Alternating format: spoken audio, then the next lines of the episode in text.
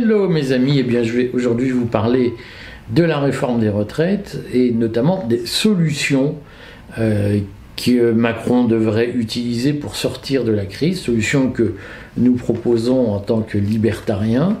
Et je voudrais commencer quand même euh, cette euh, intervention, cette capsule en parlant de, de, on va appeler ça une dissonance cognitive, en parlant de ce que la caste n'a pas compris dans la résistance à la réforme des retraites présentée par Emmanuel Macron.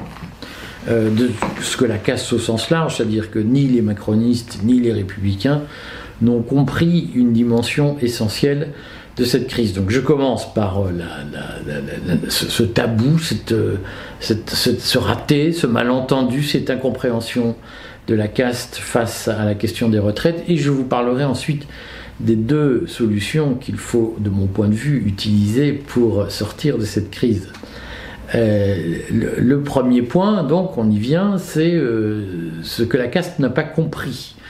Euh, et en réalité, il y a eu une incompréhension générale, autant chez les dirigeants que chez les, cotisants, on va appeler ça comme ça, les assurés sociaux, sur la conception même du dispositif des retraites. Alors je sais que l'expression à la mode, c'est parler de dissonance cognitive. On peut dire que sur les retraites, il y a une dissonance cognitive complète, généralisée, dans la société française. Moi, je préfère parler d'une injonction paradoxale. Hein. La dissonance cognitive, vous savez ce que c'est C'est lorsque on affirme ou on, demande ou on réclame quelque chose qui est l'exact opposé euh, de ce qu'on veut, de ce qu'on désire. Hein. C'est quand le discours est en complète contradiction avec les actes. Euh, moi, je préfère parler d'injonction paradoxale. Pourquoi je dis ça? Parce que, euh, en réalité, si on regarde les faits, hein. si on reste factuel sur le système de retraite en France aujourd'hui. Il est vrai que euh, c'est un système qui a été raboté depuis plusieurs années. Ça fait 30 euh, ans qu'on essaye de simplifier le dispositif des retraites en France. Mais sur le fond, euh, c'est un millefeuille. C'est le goût français pour le millefeuille avec des régimes extrêmement différents. C'est-à-dire que selon les professions, on part plus tôt, plus tard, avec au sein même d'une profession des règles compliquées. Je pense aux fonctionnaires, par exemple, qui, lorsqu'ils sont en catégorie euh, A de mémoire, ils partent plus tôt que lorsqu'ils sont en catégorie B, ou bien c'est l'inverse. Mais en tout cas, au, sein même d'un hôpital, par exemple, certains partent à des âges différents selon la pénibilité du métier qui est, euh, euh, catégorisée par des lettres euh, A, B. donc il y a en, France, traditionnellement, depuis toujours, deux, caractéristiques dans le système des retraites. car le système des retraites est plus vieux qu'on ne croit, je le redis. la première loi sur les retraites en France date de 1910, c'est la loi ROP, retraite ouvrier et paysan. Il y a ensuite eu une, loi sur la, retraite minimum en, 1930, de mémoire, et la création de la CNAV, de la Caisse nationale d'assurance vieillesse, date de 1941. On le redit, c'est Vichy qui a créé la retraite par répartition, et le CNR qu'on nous présente comme le héros historique, qui aurait fait passer la France de l'ombre à la lumière, a en réalité confirmé et prolongé dans des conditions que j'ai expliquées dans une vidéo, vous pouvez vous y reporter, euh, le, CNR, le Conseil national de la résistance, a en 1945 euh, confirmé un dispositif qui avait été créé par Vichy. Hein. Donc les retraites, c'est ancien, ça date de plus d'un siècle. Les retraites en tant qu'activité en partie dépendante de l'État, mais il y avait bien avant des systèmes de retraite antérieurs, la retraite des mineurs au XIXe siècle, la retraite des marins au XVIIe siècle. Euh, donc tout, cela, tout cela ça s'intègre dans un dispositif qui est, euh, qui est ancien. Hein. Euh, donc n'imaginons pas que la protection sociale soit une invention récente dans ce pays. et, donc, le millefeuille, il s'est constitué à travers l'histoire, et les différences de régime, elles existent en France à travers l'histoire, c'est-à-dire que ça fait euh, au moins 100 ans qu'il y a des régimes très différents. C'est le cœur du sujet, c'est-à-dire que euh, au fond, les salariés, ce que les salariés, ce que les, les professions, ce que les syndicats ont demandé et ont refusé dans la réforme des retraites, c'est la suppression de régimes créés avant 1945 et même avant 1941, hein, je le redis pour, pour, que ce soit bien, bien clair, euh, le, Code de la sécurité sociale euh, entérine l'existence de régimes de retraite antérieurs à 1945 officiellement, parce qu'on a considéré que Vichy était une époque bannie, interdite, qu'on ne pouvait plus y faire référence, mais en réalité, ce qu'on appelle les régimes spéciaux sont des régimes qui ont été créés avant l'invention de la retraite par répartition en 1941 par Vichy.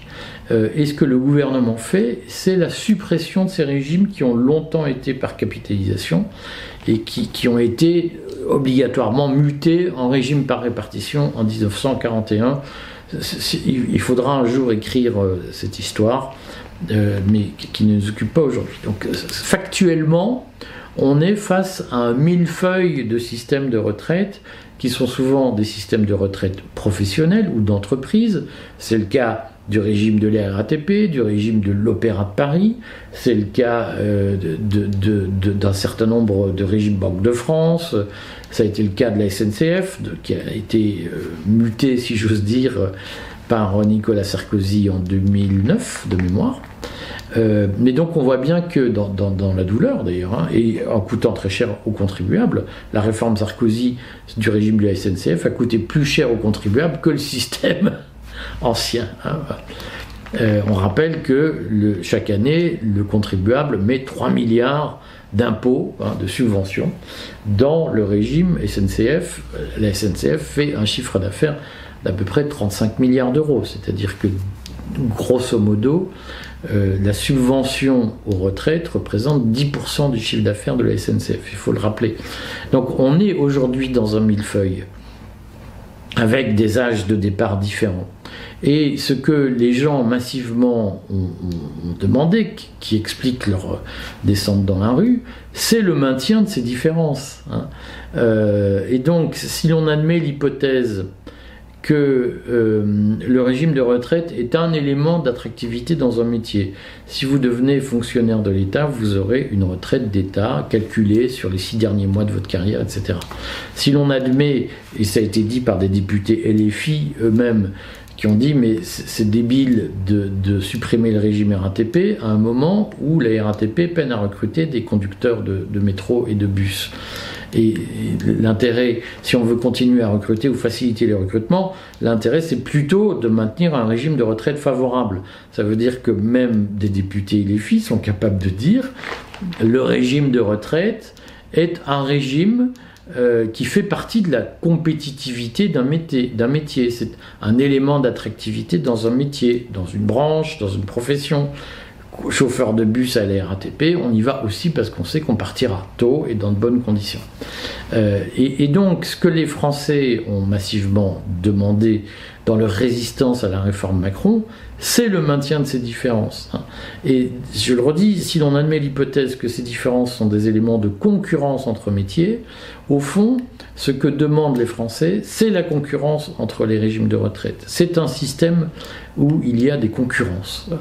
Et contrairement à ce qu'on dit, puisqu'il y a un fantasme, l'égalité, l'universalité, etc., contrairement à ce qu'on dit, les Français, ils aiment la concurrence, ils aiment les différences, ils aiment les inégalités, ils aiment qu'il y en ait des qui partent à 58 ans, d'autres à 62, d'autres à 67. C'est un système qui leur va très bien et ils sont dans la rue pour ça. Factuellement, la, résistance à la réforme des retraites proposée par Macron, c'est une résistance à la suppression de la concurrence entre les régimes. Euh, et en tout cas, c'est une résistance à la suppression des différences. C'est un combat pour l'inégalité. Et là où il y a une injonction paradoxale, je vais utiliser le terme à la mode qui est dissonance cognitive, c'est que précisément tout ça s'est fait à front renversé et que Macron a perdu la bataille des idées là-dessus. C'est-à-dire que euh, les bénéficiaires de régimes plus favorables qui étaient menacés, euh, qui sont supprimés par la réforme, avec cette fameuse clause du grand-père où, en gros, le régime ne s'appliquera qu'aux nouveaux recrutés. Euh, et donc on aura dans une entreprise une coexistence entre des gens qui partent à X et des gens qui partiront à Y dans 30 ans. Euh, le, gouvernement était incapable de dire mais nous ce qu'on veut c'est réduire les inégalités dans les départs d'âge à la retraite.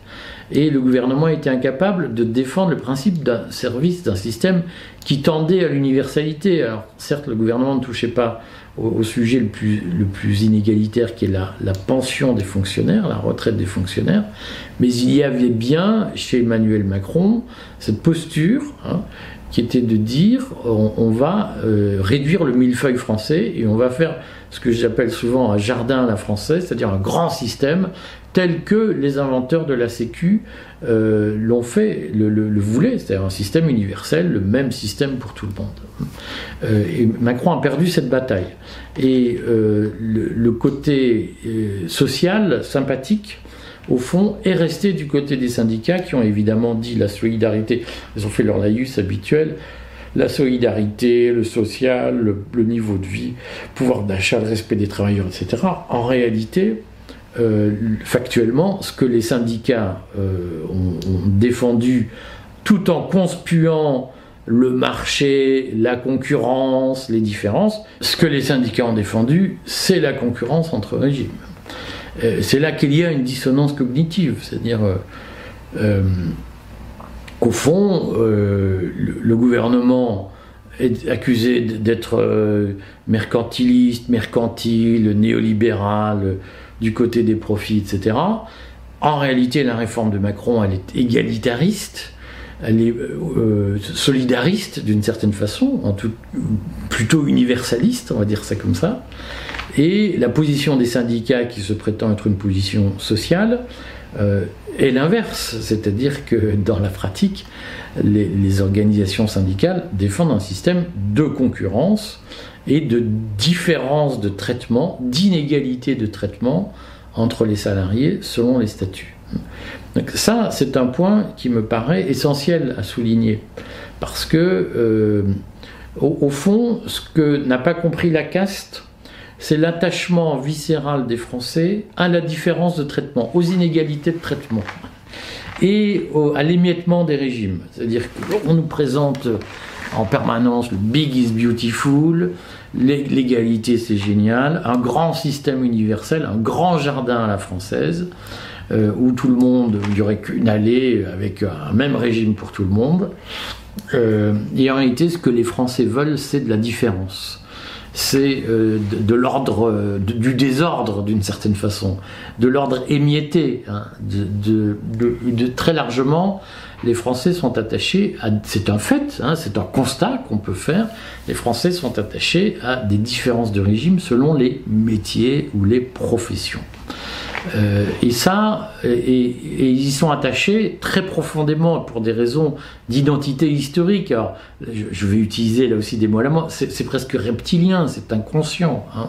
Mais euh, cette différence de traitement dans les retraites selon les professions est quelque chose qui est inscrit dans, la mémoire collective et dans l'attachement collectif à la protection sociale. Et Macron est aujourd'hui en difficulté pour avoir voulu fouler cet attachement-là, pour avoir voulu nier l'identité euh, du monde du travail en France, qui est une identité fondée non pas sur la solidarité ou l'égalité, comme on le dit souvent et comme on le répète souvent bêtement parce qu'on fait de la dissonance cognitive, en réalité les syndicats en France défendent des différences de traitement entre professions. Et ils sont contre l'universalité. Et, souvent, d'ailleurs, ils le disent, nous sommes pour l'universalité de la Sécu, mais à condition de, ne pas toucher au régime existant. et donc, quand on écoute le discours, en réalité, euh, il y a une identité de la différence euh, en France, de la différence de traitement, de l'inégalité de traitement. Il y a un, un inégalitarisme profond des forces syndicales que le gouvernement a foulé au pied. Alors la question c'est, a voulu fouler au pied et on voit les difficultés que ça pose aujourd'hui viscéralement.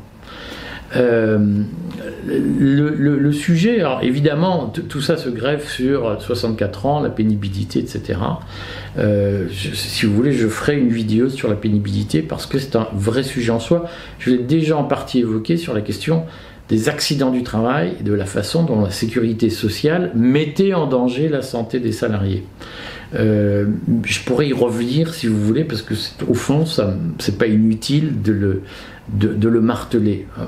Et ce que je voulais dire aujourd'hui, c'est qu'il y a une façon de s'en sortir. D'abord, euh, c'est de prendre acte d'une façon libertarienne de s'en sortir. Si nous, les libertariens, nous devions gérer la, crise des retraites aujourd'hui, comment ferions-nous? Nous procéderions en deux étapes. La première étape serait de dire, euh, d'abord, on prend acte de l'ordre spontané qui existe dans ce pays, dans sa complexité. Et dans la complexité de l'ordre spontané en France, il y a la représentativité des organisations syndicales. Alors certains peuvent être ulcérés par les syndicats, moi ce n'est pas mon cas. Moi je suis pour des syndicats, je l'ai déjà dit, je suis pour des syndicats forts, mais indépendants et non politisés. Ce qui est terrible, c'est lorsque les syndicats confondent revendications euh, sociales, rapport de force avec les employeurs et manigance politique.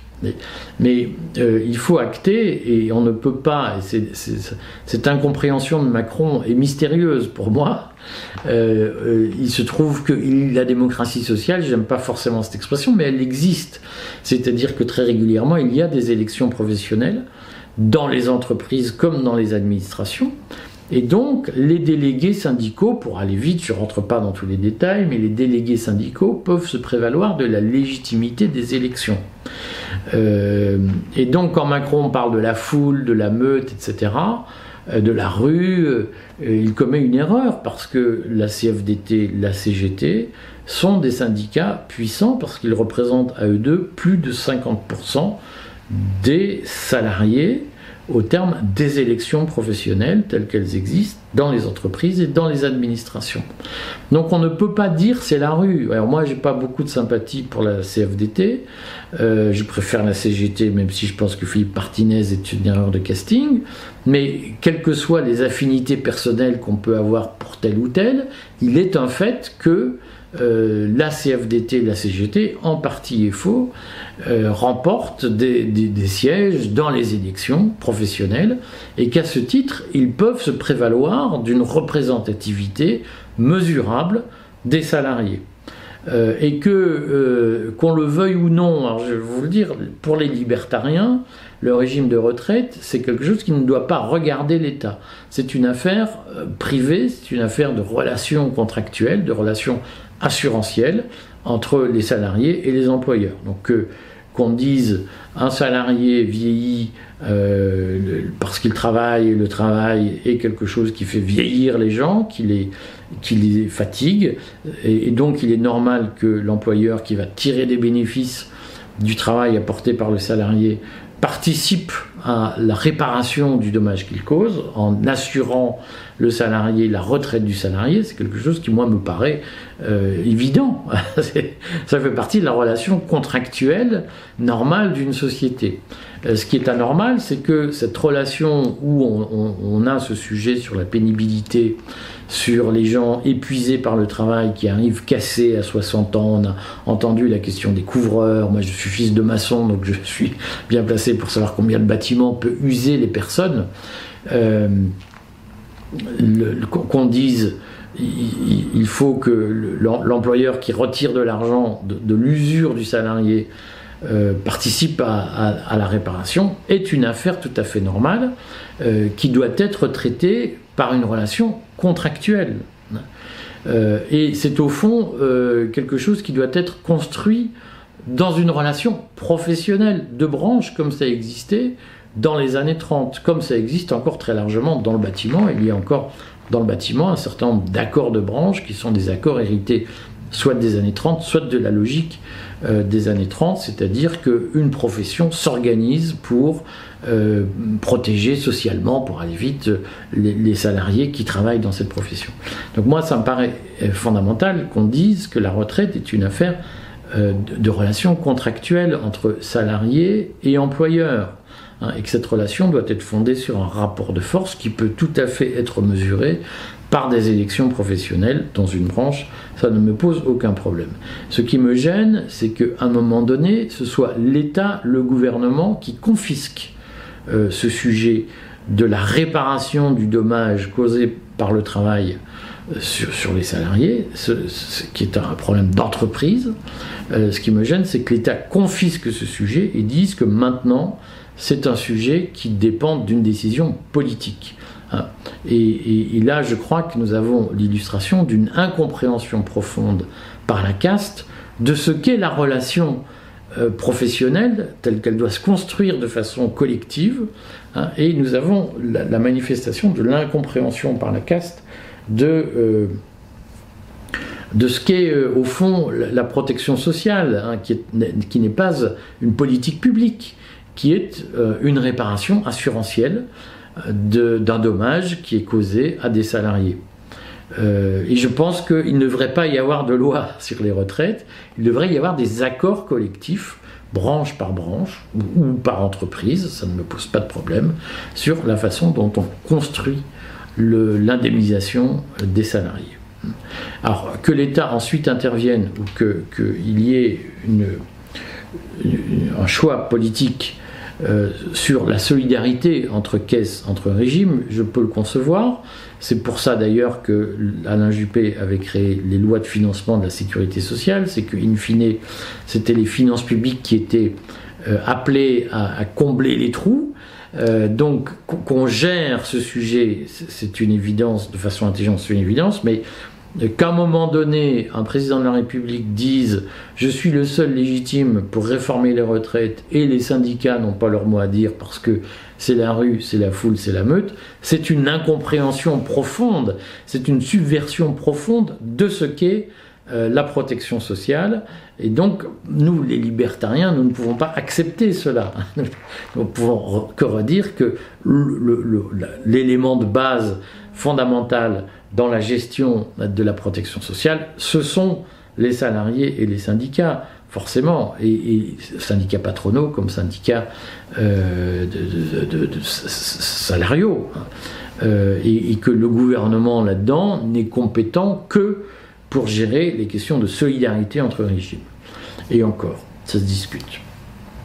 Donc il y a, euh, de mon point de vue, une première solution qui est de se mettre autour de la table avec les syndicats et au fond de dire est-ce que c'est vraiment le rôle du gouvernement que d'imposer des âges de départ à la retraite? donc, première piste, quoi qu'il arrive, les syndicats sont légitimes par le fait de l'élection, par le fait de la représentativité, à se mêler de cette question de réforme des retraites et les tenir écartés. Pire, faire la réforme contre eux, euh, ce n'est pas euh, démocratique, il faut le dire. C'est une absurdité. Et quand Macron dit la démocratie, c'est le peuple, c'est le représentant du peuple, non. Les députés républicains ne sont pas plus légitimes, les sénateurs républicains ne sont pas plus légitimes que les syndicats à parler de l'âge de départ à la retraite, parce que les syndicats, ils sont euh, représentés par des votes de salariés, et que la protection sociale, c'est une affaire de salariés et d'employeurs. Et donc expliquer que c'est l'État qui capte le truc, qui confisque le sujet, est une négation du libéralisme, de la relation contractuelle. Hein. C'est mettre de la règle là où il devrait y avoir des contrats. C'est, je, finis sur ce sujet, l'une des absurdités des syndicats de salariés, qui ont été les premiers à plaider pour que l'État fasse des lois sur des sujets où la relation contractuelle devrait prédominer. Et en réalité, le problème, un des problèmes de la réforme des retraites, c'est l'incapacité des syndicats à trancher entre ce qui relève de la négociation collective entre employeurs et salariés et ce qui relève de la réglementation de l'État. Ça, c'est un, point général. Donc, première solution libertarienne, on, rediscute avec les syndicats et on ne peut pas faire abstraction de la représentativité syndicale telle qu'elle sort des urnes dans les élections professionnelles sur ces sujets qui concernent l'exécution du contrat de travail. Deuxième point moi, je crois qu'il faut prendre acte du goût des Français, de l'inclination des Français pour la concurrence entre régimes de retraite. Et je l'ai toujours dit, euh, la solution libertarienne n'est certainement pas euh, d'imposer un, régime général à toutes les professions. Il y a une histoire de la protection sociale qui est fondée sur des relations de branche, des relations professionnelles. Il faut la respecter et il faut la faire vivre. Et donc, au lieu, d'une certaine façon, de réduire, de raboter ce qui existe, au lieu de nier les différences, au lieu de les combattre, il faut au contraire les assumer et les développer. Et donc, de mon point de vue, la bonne solution n'est certainement pas de supprimer, par exemple, le régime de la. La bonne solution, elle est de dire, au contraire, puisque les syndicats trouvent ce régime génial au point qu'ils descendent dans la rue pour le défendre, il faut laisser la possibilité à tous ceux qui veulent de pouvoir y adhérer et de pouvoir partir dans les mêmes conditions que les gens de la RATP, même s'ils ne travaillent pas à la RATP. Donc ce que je propose, au lieu d'un rabotage, c'est au contraire une floraison des systèmes en ouvrant les régimes spéciaux à des, des cotisants qui n'appartiennent pas aux professions d'origine de ces régimes, mais qui offriront les bonnes prestations aux euh, cotisants qui veulent venir, c'est-à-dire que rien n'empêche quelqu'un qui fait du nettoyage, un boucher, un employé de bureau, un employé de banque de dire mais moi j'ai envie de bénéficier des conditions de départ à la retraite des agents de la RATP.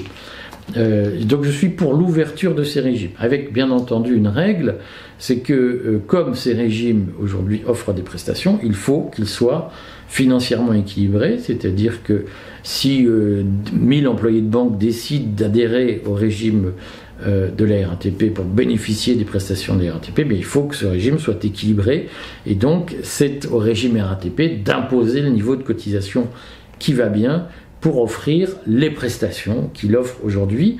C'est-à-dire qu'on ne peut pas demander, euh, mais parce que c'est ce qui se passe aujourd'hui, il faut le redire, hein, les syndicats l'ont fait oublier, ils ne l'ont pas dit clairement, mais aujourd'hui, pour financer le régime RATP, euh, qui n'est pas équilibré parce qu'il est très favorable avec une population d'origine qui n'a cessé de baisser, donc il y a beaucoup de bénéficiaires pour de moins en moins de cotisants, et ça n'ira pas en s'arrangeant, puisqu'il y a des métros automatiques, des bus autonomes, etc. Donc euh, on aura besoin de moins en moins de personnel à la RATP, et il y aura un rapport de plus en plus déséquilibré entre le nombre de bénéficiaires de la retraite et le nombre de cotisants. Donc une solution est d'augmenter le nombre de cotisants en faisant venir des gens qui ne sont pas de la RATP. Donc d'une certaine façon, le sujet c'est de diluer le lien qui existe entre la caisse RATP et la RATP elle-même en en faisant une caisse générale de luxe, mais avec des cotisations de luxe. Parce que ce qu'on n'a pas dit, je le redis, c'est que ce que les syndicats ont oublié de dire, c'est qu'aujourd'hui, le salarié de chez Peugeot Aujourd'hui, le, serveur de restaurant, il paye deux retraites. Il cotise pour la sienne et il cotise pour celle de la RATP. Et le salarié de la RATP, il ne paye qu'une retraite, c'est la sienne. C'est-à-dire qu'aujourd'hui, il y a des salariés en France qui payent pour deux retraites, la leur et celle des autres. Et il y a des salariés qui ne payent que pour leur retraite. Et ça, c'est pas très équitable, mais personne n'a jugé utile de le dire. Moi, je suis pour que euh, on mette du bon sens là-dedans et que les gens payent pour leur propre retraite et pas en plus pour celle des autres. Euh, et donc, il faut qu'on ait un libre choix dans l'accès au régime de retraite en partant du principe que ces régimes doivent être équilibrés. Voilà, donc vous avez compris que la position libertarienne, elle est de dialoguer avec les syndicats, de chercher des compromis de façon sincère, et au lieu de supprimer des différences, on les garde, mais on les rend justes. Voilà. Si vous avez des questions, n'hésitez pas. Je, voudrais le, redire. Il y a vraiment dans cette affaire l'illusion que c'est à l'État de régler le problème des retraites, et je crois que c'est un sujet qui est vraiment discutable. Merci.